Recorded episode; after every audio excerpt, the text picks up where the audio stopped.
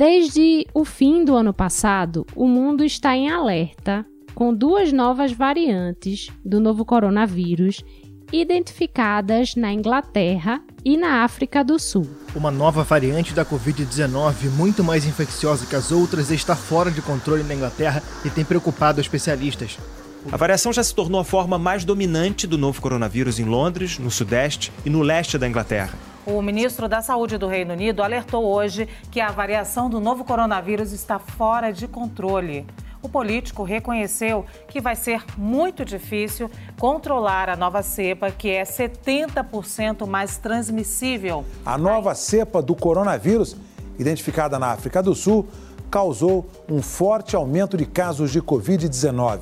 De acordo com especialistas, essa nova variante descoberta aqui na África do Sul é mais contagiosa e parece ter mutado mais do que a nova variante identificada no Reino Unido. Segundo a Organização Mundial da Saúde, a nova variante britânica já chegou a 60 países e todos correm contra o tempo para tentar frear a sua disseminação primeiro-ministro do Reino Unido, Boris Johnson, anunciou há pouco um novo lockdown em todo o país. A Bélgica e a Itália proibiram agora há pouco a entrada de viajantes do Reino Unido por causa da nova cepa de coronavírus. Vários países suspenderam ou restringiram voos procedentes do Reino Unido depois da descoberta de uma nova variante da Covid-19 mais contagiosa. E para completar esse enredo, aqui no Brasil, mais especificamente no estado do Amazonas, foi identificada uma outra variante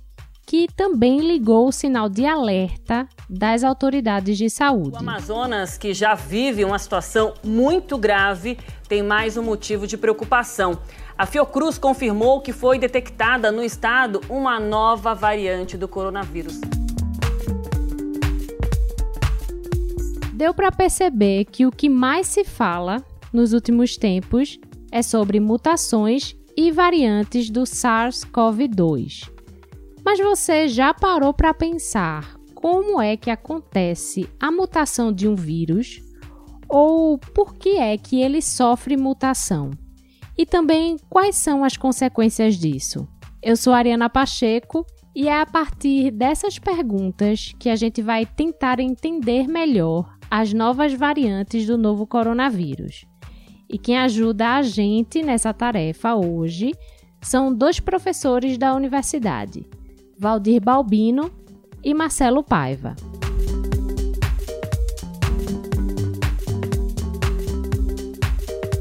Bom, para começar o programa, nesse primeiro bloco, a gente conversa com Valdir, que é professor do Departamento de Genética da UFPE. Valdir, eu quero iniciar essa nossa conversa com uma pergunta simples, mas que vai guiar todo o nosso programa daqui para frente, que é o que é uma mutação e como é que ela acontece? A gente vai definir mutação como sendo alterações na sequência das bases que compõem o material genético de um organismo de interesse. Aí esse organismo pode ser um animal, pode ser um vegetal, pode ser um vírus ou pode ser uma bactéria, tá? Então essas mutações estão associadas a alterações no, na informação genética propriamente dita do organismo. A gente pode assumir que, que no caso específico do SARS-CoV-2, que é o, o agente causador da COVID-19, as mutações estão associadas a falhas nos mecanismos de reparo da molécula. Tá? Então, ah, os vírus invadem, os vírus de RNA, eles invadem as células do hospedeiro, no caso específico, o organismo humano. Eles usam a maquinaria da, da célula do hospedeiro para fazer cópias de si mesmo, tá? E, e, o que acontece é que durante o processo de replicação do material genético, ou seja, de cópia do material genético do vírus, ocorrem erros de processamento. E essas mutações acabam ficando, se tornando fixadas no material genético. E todos os descendentes, a partir desse momento, vão exibir, vão apresentar aquele mesmo erro que foi detectado inicialmente. Então, a mutação nada mais é do que um erro na replicação do vírus. Exatamente. O, material, o, gen, o vírus precisa replicar o seu material genético para persistir na célula, né, e, e, invadir novas células do, do hospedeiro. E durante esse processo de, de cópia do material do seu material genético pode ocorrer erros. E esses erros ocorrem de forma mais ou menos aleatória, não tem como se prever ah, em que região específica do vírus vai ocorrer a alteração. E Valdir, essas mutações são sempre positivas para o vírus, ou seja, elas só acontecem para deixá-lo mais bem adaptado, ou pode acontecer o contrário, uma mutação que é ruim para o vírus? Ah, essa pergunta é boa, tá? Porque do jeito que, porque o, o, esse tema mutação ele vem sendo bastante comentado na, na, na mídia, né, em todos os tipos de mídia, na mídia científica, na, na mídia leiga, e tem despertado a, a, o interesse das pessoas. E quando se fala que o vírus sofreu uma mutação, geralmente há uma tendência de se associar com a expectativa de que essas mutações ocorrem para tornar o vírus mais poderoso, né? No caso, no, no caso específico do SARS-CoV-2, então, a gente pode imaginar que essas mutações resultam no aumento da sua capacidade de se, de se transmitir no meio ambiente, ou seja, passar de uma pessoa para outra, ou no aumento da sua patogenicidade, né, da sua virulência, na sua capacidade de causar ah, sintomas mais severos nas pessoas. Mas isso não é completamente verdade, tá? Como eu, como eu comentei anteriormente, as, as mutações, grosso modo, elas podem ser tidas como espontâneas particularmente no que diz respeito a, a um vírus de RNA como o SARS-CoV-2. Então, o que a gente pode assumir é que, na verdade, a maior parte das mutações são deletérias, ou seja, elas causam problemas para o vírus, reduzem a sua eficiência na, na, forma como ele lida com a célula hospedeira. Mas como são uh, milhões e milhões de pessoas que estão infectadas no mundo inteiro, então, eventualmente, você vai encontrar mutações em um determinado, uma determinada cepa, um determinado vírus, que vai aumentar uma dessas duas propriedades anteriores que eu mencionei, ou aumentar a sua transmissibilidade, ou aumentar a sua virulência, a sua capacidade de causar problema na célula hospedeira. Mas, na verdade, o que a gente, o que a gente pode assumir é que a maior parte das mutações, ou ela, ou a maior parte é silenciosa, ou seja, nem, nem contribui para o aumento, nem para a redução da eficiência do vírus, e boa parte das mutações uh, vão ser deletérias para o vírus. O vírus não vai gostar de apresentar variações, de, de, de, não vai gostar de apresentar determinados tipos de variações na, no seu material genético. Agora, em alguns casos específicos e especiais, então essas mutações podem estar associadas a regiões do genoma viral que resultam na, na, em mudanças de como a informação genética é processada. Isso faz com que o vírus ganhe um incremento de eficiência e passe a causar mais problemas às pessoas. Como é que a ciência consegue identificar uma mutação? Bom, uh, eu, vou, eu vou tentar falar tudo mais ou menos especificamente em relação ao SARS-CoV-2, tá? Por uma questão de conveniência didática. Então, em relação ao novo coronavírus, existe o que se chama é, as sequências genômicas de referência, tá? Que foram sequências de que foram obtidas no início da pandemia, ainda na época em que a maior parte dos casos se concentrava no continente asiático. Então essas sequências são definidas como de referência porque elas estão associadas ao início, ao, ao as primeiras cepas virais identificadas e, e sequenciadas. No caso, quando você fala nesse sequenciamento, quer dizer que a ciência leu o material genético do vírus, não é isso? Isso. O, sequenciamento genético basicamente consiste no uso da tecnologia para recuperar o conjunto de letrinhas que, que fazem, que compõem o material genético do novo coronavírus. De um modo geral, a gente pode considerar que o genoma do SARS-CoV-2 é pequeno, tá? São menos de 30 mil bases, menos de 30 mil letrinhas. Então, se faz uso de, de equipamentos e de metodologias específicas para se decifrar quais são essas 30, essas quase 30 mil letrinhas em que ordem elas aparecem, tá? E, uh, e de que modo elas estão associadas à função, às funções, na verdade, uh, desempenhadas pelas proteínas virais. Então, uh, como existem as sequências de referência que estão associadas àquelas cepas, às cepas primordiais, então o que se faz é fazer uso da tecnologia para recuperar essas informações e comparar essas as sequências que são, no, são novas, que são produzidas, é, com as sequências que são, uh, são as de referência. E aí, com isso, você consegue definir o que é um sítio polimórfico, ou seja, uma região que apresenta uma variação em relação às cepas primordiais. Então, Valdir, cada variação nessa sequência de letrinhas é uma mudança na estrutura do vírus. Não necessariamente. Boa parte das mutações vão ser ditas silenciosas. Elas não vão alterar, não vão resultar na alteração de, da informação genética propriamente dita do vírus, ou seja, não vai resultar em alterações na estrutura das proteínas codificadas pelos genes contidos no genoma viral. Então, uma fração dessas das variações é que vai estar associada a, a mudanças. Pode-se assumir, você tem uma ideia, que se a gente pegar dois, dois, duas cepas de SARS-CoV-2 quaisquer e fazer uma comparação entre elas, a média de diferenças entre elas vai ser de apenas 10 bases.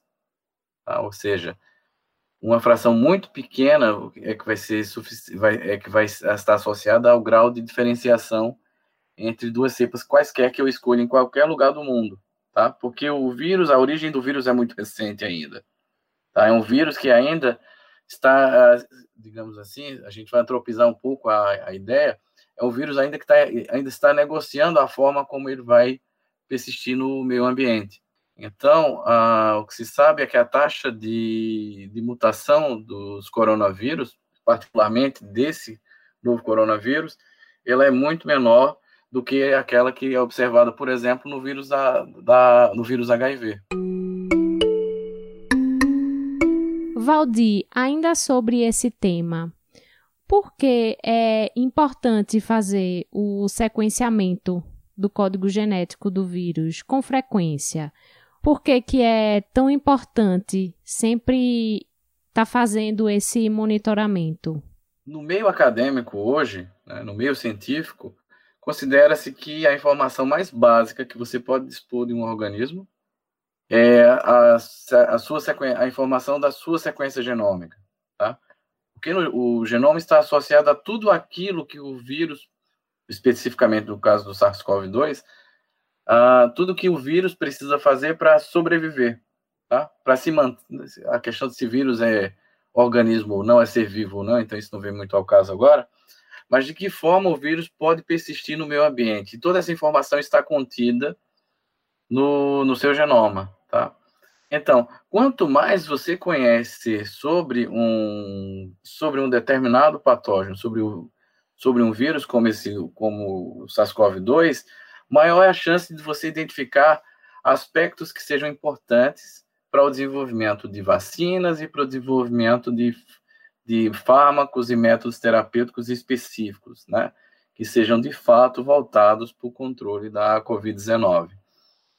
Então, você tem uma ideia da importância que isso tomou, né? Então, a gente vive um momento único na ciência, né? Um momento muito especial, já se, já se produziram mais de 380 mil sequências genômicas uh, do novo coronavírus.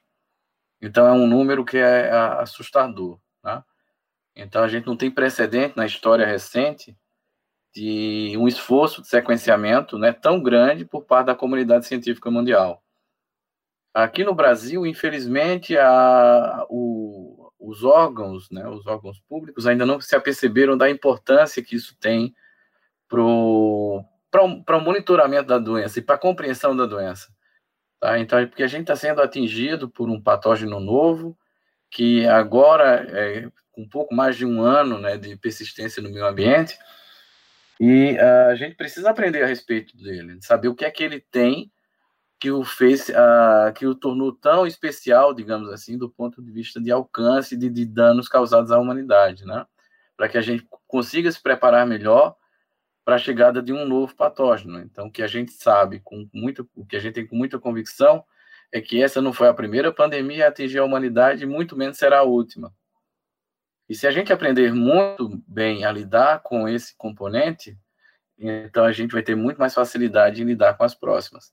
Então a gente viu o sucesso agora, por exemplo, da, em relação ao desenvolvimento de vacinas, é que em pouco mais de um ano a gente conseguiu uh, vacinas, no plural mesmo, né, que uh, um, o desenvolvimento de vacina é um procedimento complexo, né, que é caro, mas que graças ao, ao esforço uh, conjunto da comunidade científica mundial, esse objetivo pode ser atingido em menos de um ano. E uma vacina que é específica para o SARS-CoV-2. Né? Um, um, uh, tem o SARS-CoV-2 como alvo, ou seja, uma vacina que foi desenvolvida especificamente para uh, a Covid-19. Tá? E aqui no Brasil, como eu comentava, o, governo, o governo federal ainda não se apercebeu da importância. Então, daquelas mais de 380 mil sequências de genomas virais sequenciados pela, pelos cientistas do mundo inteiro, apenas pouco mais de 2 mil foram sequenciadas aqui no Brasil, tá? E o que é, uh, o que é pior, isso corresponde a mais ou menos 0,6% do número total de genomas sequenciados, e o que é isso é, é surrealista se a gente leva em consideração que o Brasil é um país com maior número, é, aparece em terceira, na terceira posição como o país com maior número de casos registrados da, da Covid-19. Então, a gente precisaria sequenciar muito mais para poder conhecer melhor o nosso inimigo e, a partir disso, definir quais estratégias de controle poderiam ser adotadas para que aumentar a efetividade tanto das vacinas quanto dos produtos terapêuticos que estão sendo e vão ser desenvolvidos nos próximos anos, já que a gente tem, também tem convicção de que a Covid-19 veio para ficar. Tá? Então, ela surgiu no final de 2019 e a gente vai ter que aprender a lidar com ela nos próximos anos, ah, infelizmente. Valdir, voltando um pouquinho no que a gente já conversou, você falou no início da entrevista que a mutação de um vírus acontece durante o processo né, de replicação do seu material genético dentro de uma célula hospedeira. Aí, nesse sentido, minha dúvida é: quanto mais um vírus consegue se espalhar em um país, numa cidade, em algum local, maior é a possibilidade de mutação, ou seja, uma epidemia não controlada seria um ambiente mais propício para o aparecimento de mutações importantes em um vírus? Sem dúvida, Ariana. Grosso modo, se assume que um, um, uma cepa viral padrão, tá? ou seja, em condições normais, ela tende a acumular du, du, duas mutações por mês. O que é muito pouco, é muito ou é muito pouco? Depende muito do ângulo que se olha. Mas como é que isso funcionaria então? Então, o vírus entra em contato com o primeiro hospedeiro, tá? com a primeira pessoa. Essa pessoa vai desenvolver sintomas mais ou menos graves Aí outra coisa que é importante ressaltar é que nem sempre a gravidade dos sintomas vai estar associada ao tipo viral. Às vezes é uma questão de falha da resposta imune do paciente. Mas enfim, resposta em, em relação à tua pergunta, então o que a gente pode assumir é que o vírus entra em contato com o, o paciente 1 e uh, o, ele para fechar o seu ciclo ele vai precisar replicar o seu material genético. Então, durante a replicação do material genético, ou seja, durante a duplicação do material genético, a gente uh, considera que o vírus é, uma, é um, uma entidade muito simples, tá? Não dá nem para saber se definir como organismo ou não.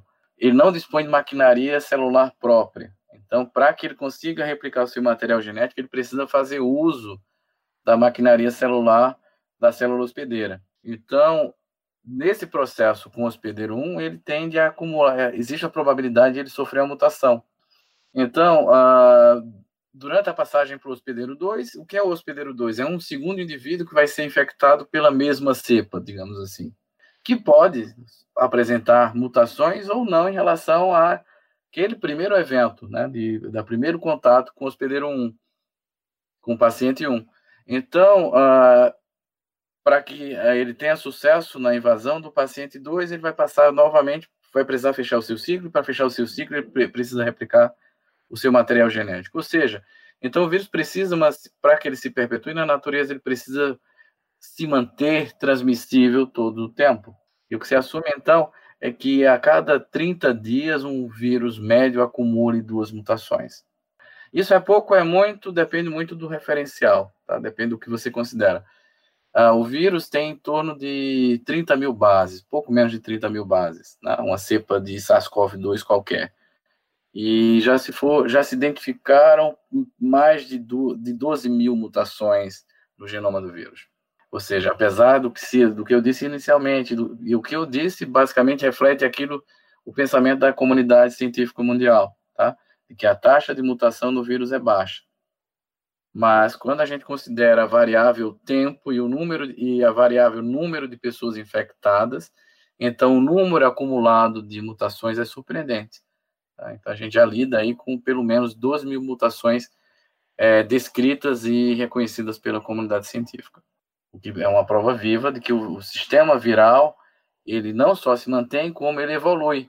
E a direção da evolução é que é desconhecida. A gente não sabe o que, qual o efeito dessas mutações ao longo do tempo. A gente não tem tempo, não tem a capacidade técnica, na verdade, de analisar o efeito de todas essas 12 mil mutações. E essas 12 mil mutações, elas não ocorrem é, simplesmente com presença ou ausência de informação, tá? Elas se combinam eu posso ter uma mutação dessas 12 mil, eu posso ter no mesmo, numa mesma cepa, no mesmo vírus, a mutação 1, a mutação 6 e a mutação 14. Qual o efeito da mutação 1 isoladamente? Qual o efeito da mutação 6 isoladamente? Qual o efeito da mutação 14 isoladamente? E qual o efeito conjunto de todas elas? Então, uh, o sistema do eh, genético do SARS-CoV-2 está em plena ebulição, está evoluindo. E a gente não consegue precisar essa altura do campeonato com tão pouco, né? De, e particularmente aqui no Brasil, onde a gente sequencia muito pouco e sequencia mal, infelizmente. Uh, a gente não consegue prever qual a rota evolutiva do vírus. A gente não pode, não, não, não pode apostar que uh, estão sendo produzidas super cepas, cada vez mais transmissíveis e cada vez mais agressivas, mas também a gente não pode apostar numa, uh, numa tendência evolutiva ao abrandamento da intensidade dos sintomas uh, da Covid-19. Tá? Então, é, literalmente, a gente vai tentar aprender com o passar do tempo. o que a gente espera é que, com o passar da, do tempo, com, maior, com o maior número de pessoas sendo vacinadas, a, a relação dos seres dos humanos com o vírus passa a ser menos maléfica para nós humanos.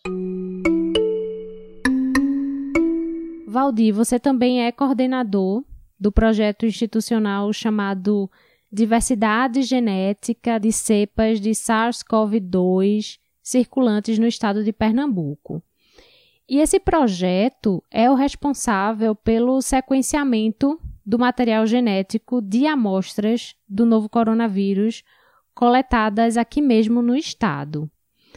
Então, antes de encerrar a nossa entrevista, Valdir, eu quero que você fale um pouquinho para a gente sobre os resultados do projeto.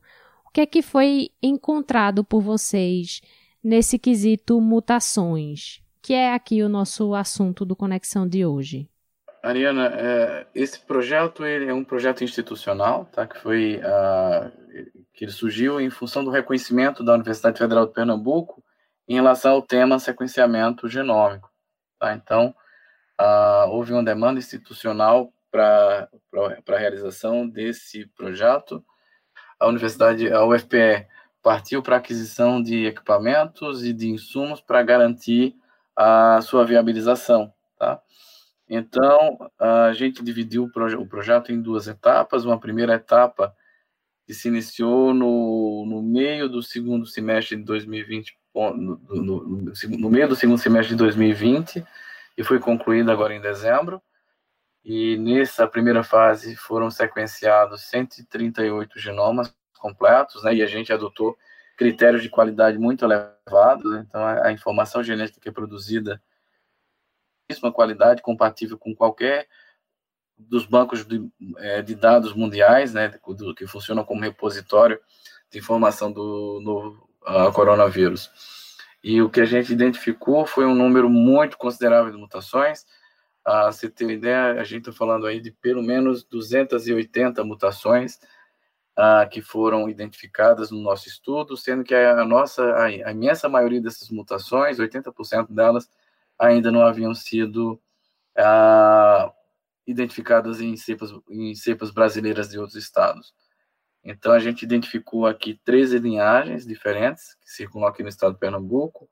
Nesse estudo, a gente conseguiu abranger, na melhor forma possível, municípios das quatro regiões principais do estado. A, usando a convenção mais tradicional, a gente conseguiu amostras da região metropolitana do Recife, da Zona da Mata, do Agreste e do Sertão Pernambucanos e a gente conseguiu uma boa representatividade uh, e identificamos até, o, até então 13 cepas, tá? 13 linhagens, desculpa, 13 linhagens diferentes circulando no estado, o que reforça só o ponto de vista lógico, né, que a comunidade científica mundial defende, de que quanto maior o esforço de sequenciamento, maior a capacidade de identificar variação, tá?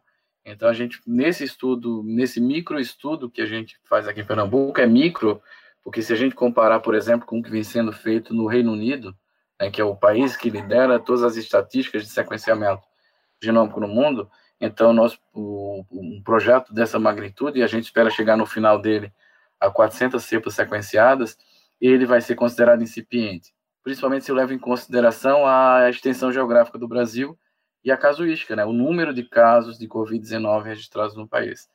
Mas uh, o, o, estudo, o desenho do estudo foi, uh, foi satisfatório, então a gente conseguiu identificar novas mutações, conseguiu validar mutações que já haviam sido descritas na literatura, em outros estudos, tanto em cepas brasileiras quanto em de outros lugares do mundo. Identificamos linhagens, 13, como eu citei anteriormente, 13 linhagens, sendo que dessas quatro, dessas 13, quatro ainda não haviam sido registradas no Brasil. Identificamos mutações que são tidas como importantes do ponto de vista, provavelmente são importantes do ponto de vista epidemiológico, tá? Ah, mutações que já haviam, se, que já, já haviam sido apontadas por, por estudos na, no Reino Unido, na África do Sul e mais recentemente também em Manaus, mutações de ponto, né, que ah, sugerem que as nossas cepas apresentam os mesmos componentes de variação da, desses que foram descritos nesses estudos.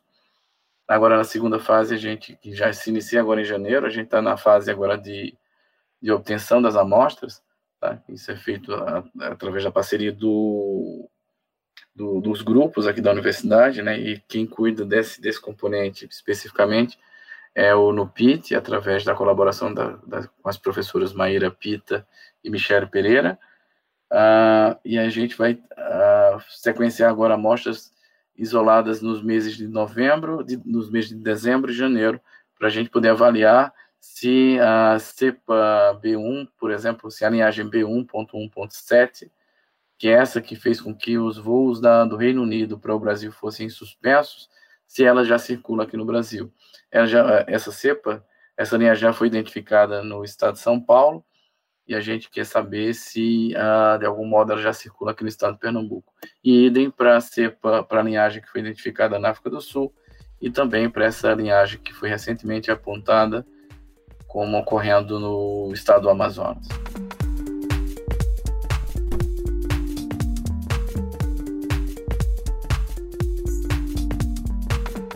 Depois dessa conversa com Valdir, em que a gente entendeu melhor o que é uma mutação viral, chegou a hora de falar mais especificamente sobre as novas variantes do SARS-CoV-2.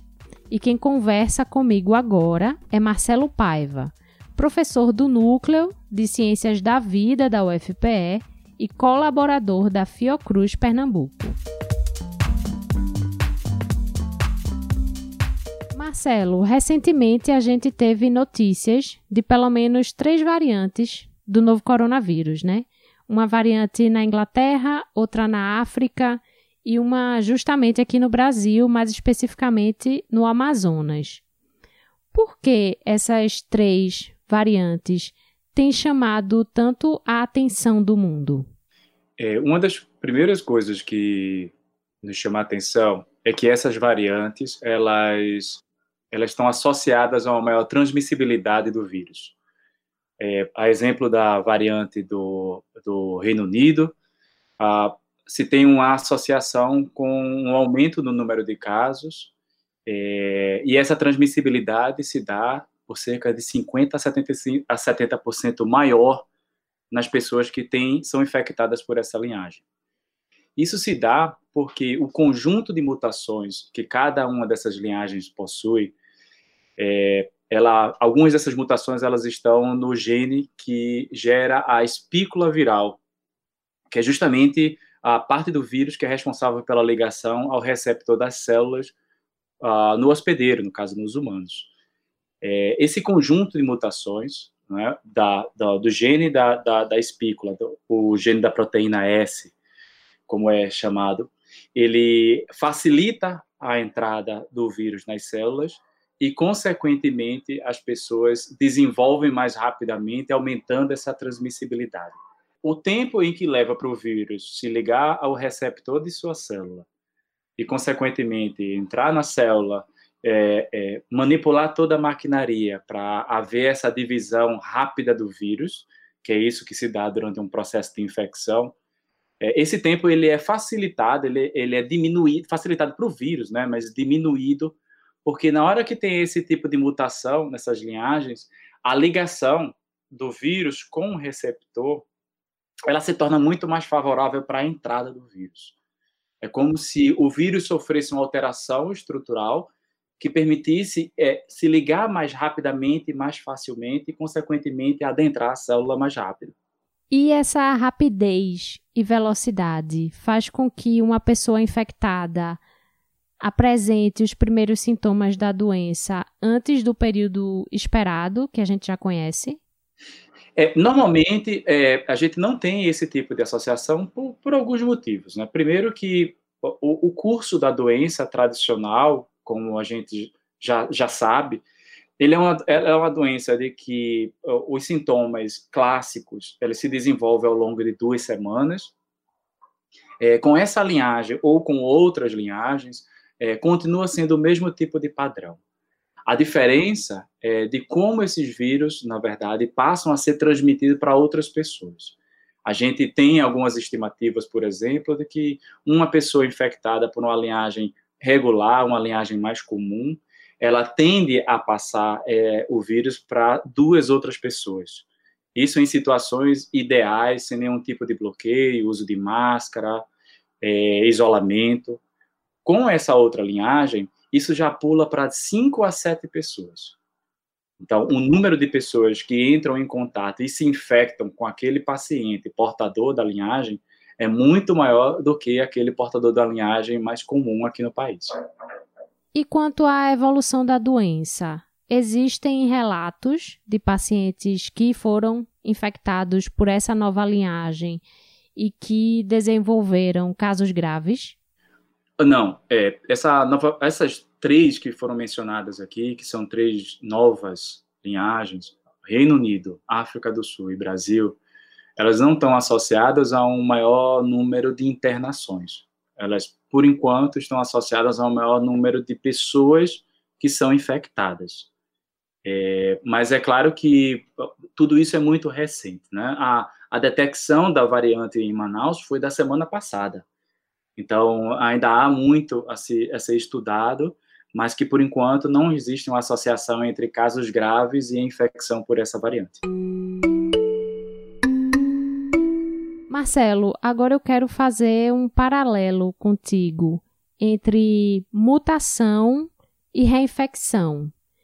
Isso vem à minha cabeça porque a variante que foi descoberta lá no Amazonas foi de uma paciente reinfectada pelo SARS-CoV-2. O governo do Amazonas confirmou ontem o primeiro caso de reinfecção pelo novo coronavírus no estado. A análise de sequenciamento genético realizado pela Fiocruz Amazônia apontou que a reinfecção foi causada por uma variante do coronavírus encontrada aqui no Amazonas. Então, Marcelo, isso quer dizer que quanto mais um vírus sofre mutações, maior a probabilidade de reinfecção? É, na, na maior parte das vezes, como a gente está falando de vírus, o, o coronavírus, e nesse caso especificamente o novo coronavírus, é, há uma, uma, estimativa que ele adquire uh, duas a três mutações a cada mês, de acordo com a evolução que a gente está vendo agora. É, na, maior, na maior parte das vezes, essas mutações elas não levam a nenhum tipo de, de resultado que nós possamos mensurar. Ou seja, esses vírus eles estão acumulando mutações é, porque estão livremente sendo disseminados, mas a gente não observa nenhum tipo de fenômeno específico. É, mas na hora que você começa a acumular diferentes mutações, incluindo essas mutações que acontecem uh, na região uh, S, né, da região spike, é, a gente começa vendo que esses vírus eles começam a, a, a se comportar de maneira diferente. É, o vírus desenvolver mutações quando ele está passando de hospedeiro a hospedeiro, isso é um fenômeno normal. Isso é um fenômeno esperado, porque os vírus eles eles se desenvolvem muito rapidamente e, consequentemente, ao se desenvolver rápidos, eles adquirem esses erros. É, agora, o fenômeno de que esse vírus aqui, de, ah, o de Manaus, por exemplo, e essa, essa pergunta ela tem muito a ver com a reflexão, é que quando esses, esse conjunto de mutações eles a, apresentam uma determinada linhagem e eles começam a ocasionar esse tipo de transmissibilidade, há uma preocupação em saber se o sistema imune da pessoa, que estava, por exemplo, foi, foi desafiado numa infecção inicial, é, ao ser apresentada essa nova linhagem, essa nova linhagem, na verdade, ela pode ter um efeito que é se evadir do sistema imune do hospedeiro. O que é que isso significa? Que a resposta que o indivíduo desenvolveu para a primeira infecção, ela pode não ser o suficiente para a infecção por esse tipo de linhagem. Então, eh, por isso essa preocupação enorme, principalmente quando a gente fala sobre o estado do Amazonas, porque recentemente a gente viu que o estado do Amazonas, três quartos da população do Amazonas, muito provavelmente já tinha entrado em contato com o vírus e muito provavelmente estava se falando em imunidade de rebanho. E hoje a gente vê o, a calamidade que está tá instalada no estado e o surgimento dessa nova linhagem. Então, os indícios é, trazem para a gente uma ideia de que, muito provavelmente, a circulação dessa nova linhagem vai aumentar ou tem a probabilidade de aumentar os casos de reinfecção. Então, Marcelo, nesse sentido também a gente pode dizer que foi um equívoco o discurso inicial de alguns, inclusive autoridades políticas ao redor do mundo, de que uma das formas de enfrentar o vírus é não adotar distanciamento para provocar na população essa imunidade de rebanho natural? É, no, a gente tem que imaginar que, primeiro, existe um custo para se chegar à imunidade de rebanho, e que é aquela parcela da população que vai desenvolver a forma grave, ela pode até debelar o vírus, mas há todas as consequências derivadas do tempo de, de internamento e todos os comprometimentos uh, do vírus, é, e você tem aquela parcela da população que, infelizmente, vai a óbito. A imunidade de rebanho, ela é para o nosso sistema imune, para um conjunto de informação viral. É, com a circulação do vírus livremente, ou seja, as pessoas não estão respeitando as regras básicas do isolamento ou do distanciamento ou de frequentar locais ah, arejados, uh, de lavar as mãos com água e sabão ou com álcool. O, o que acontece normalmente é que é, essa imunidade ela vai ser para um conjunto de vírus, mas como o vírus ele está sofrendo mutações, acumulando essa, essas alterações, pode ser que a nossa resposta imune prévia, por exemplo, do ano passado, ela já não seja o suficiente para debelar uma infecção por essa linhagem. Então, a imunidade de rebanho, ela não faria, não teria influência alguma para uma nova linhagem como essa. Que é exatamente o que está acontecendo, né?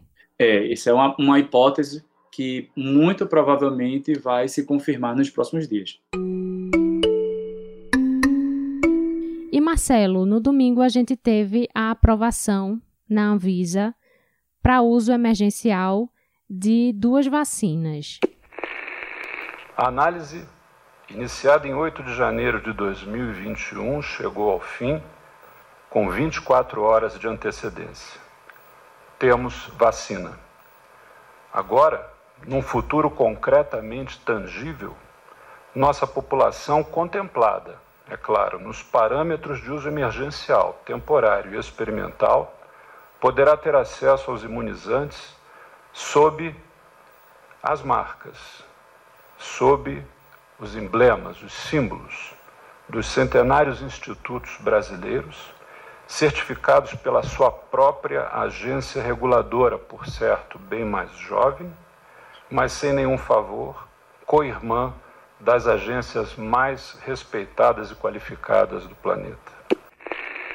Essas vacinas e também outras que já foram desenvolvidas ou estão sendo desenvolvidas ao redor do mundo continuam sendo eficazes mesmo em relação a essas novas variantes do novo coronavírus?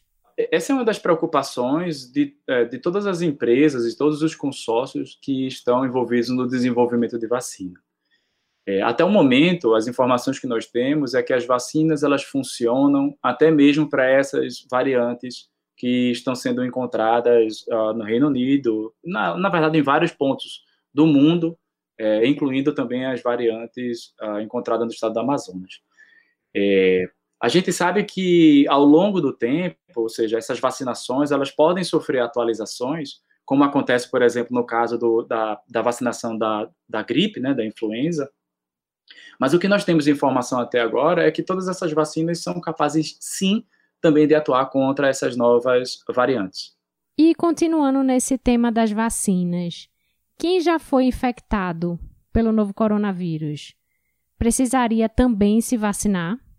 Essa é uma das perguntas mais frequentes. Né? Uma pessoa que se infecta eh, naturalmente com o novo coronavírus é, sempre uh, me vem com essa pergunta, né? Por, é, por que se vacinar? Primeiro que quando você se infecta com o coronavírus, o novo coronavírus, não, não há como estimar a concentração de vírus que você foi infectado. Portanto, algumas pessoas se infectaram com pouco vírus, outras pessoas se infectaram com muito vírus.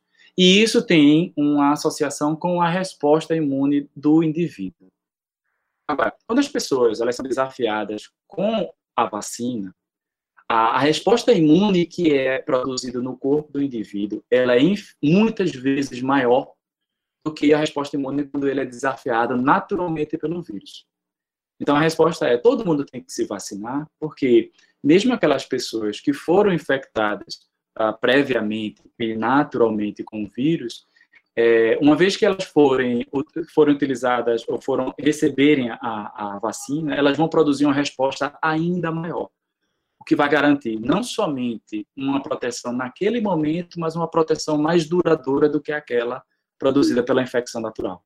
Também por conta das mutações, né? Isso. Você tem mais segurança quanto à proteção de futuras mutações. Exatamente. Agora, só um detalhe, né? Só lembrando que uma vez que a, uma grande parcela da população ela estiver imunizada, é, e nós ainda continuarmos com todas as medidas é, é, de controle, né, o uso de máscara, o distanciamento, é, todo, né, a higienização das mãos, a gente sabe que muito provavelmente vai acontecer é o número de novas linhagens desse novo coronavírus vai diminuir, porque não vai encontrar tanto hospedeiros é, susceptíveis, consequentemente ele não vai se dividir nessa velocidade e se uh, espalhar nessa velocidade, e, consequentemente, a gente não vai ver o surgimento de novas variantes, novas linhagens, como a gente está vendo agora. Ou seja, quanto mais o vírus circula de forma desenfreada, mais mutações ele sofre. Exatamente, perfeito isso. Marcelo, e para encerrar a nossa conversa, eu quero que você fale sobre quais as recomendações para essa nova variante. Mudou alguma coisa nos protocolos que a gente tem que seguir? Esses protocolos que a gente já conhece? É, primeira coisa é a gente sabe que o protocolo é, não existe primeiro tratamento precoce. E por não existir um tratamento precoce, seja para as variantes mais comuns ou essas variantes novas, é que a gente precisa reforçar a necessidade sempre do distanciamento, do uso de máscaras, da higienização das mãos. É, quando possível, o próprio isolamento. Ah, o segundo ponto é que, devido às fronteiras estarem abertas, mesmo dentro do Brasil, é, evitar o máximo possível os deslocamentos e locais onde estão sendo reportados altos números de casos. Isso a gente tem visto no nosso país, as pessoas livremente viajando, e que, consequentemente, é aquilo que foi observado lá em Manaus, aquela variante que está lá em Manaus, é possível de que ela seja encontrada em outros locais do Brasil, uma vez que a gente continua com as fronteiras abertas. Então, é, é, é muito importante que é, haja uma conscientização que é preciso, primeiro, intensificar os esforços de detectar essas variantes nos diferentes estados, né? Segundo, que os volumes dessas viagens nacionais e até mesmo internacionais é, deveria ser menor ou nenhum no momento, claro, é, relacionados à preocupação da dispersão. E, e, terceiro, pensar de que um vírus que ele é livremente disseminado provavelmente vai produzir outras linhagens que podem também ser preocupantes.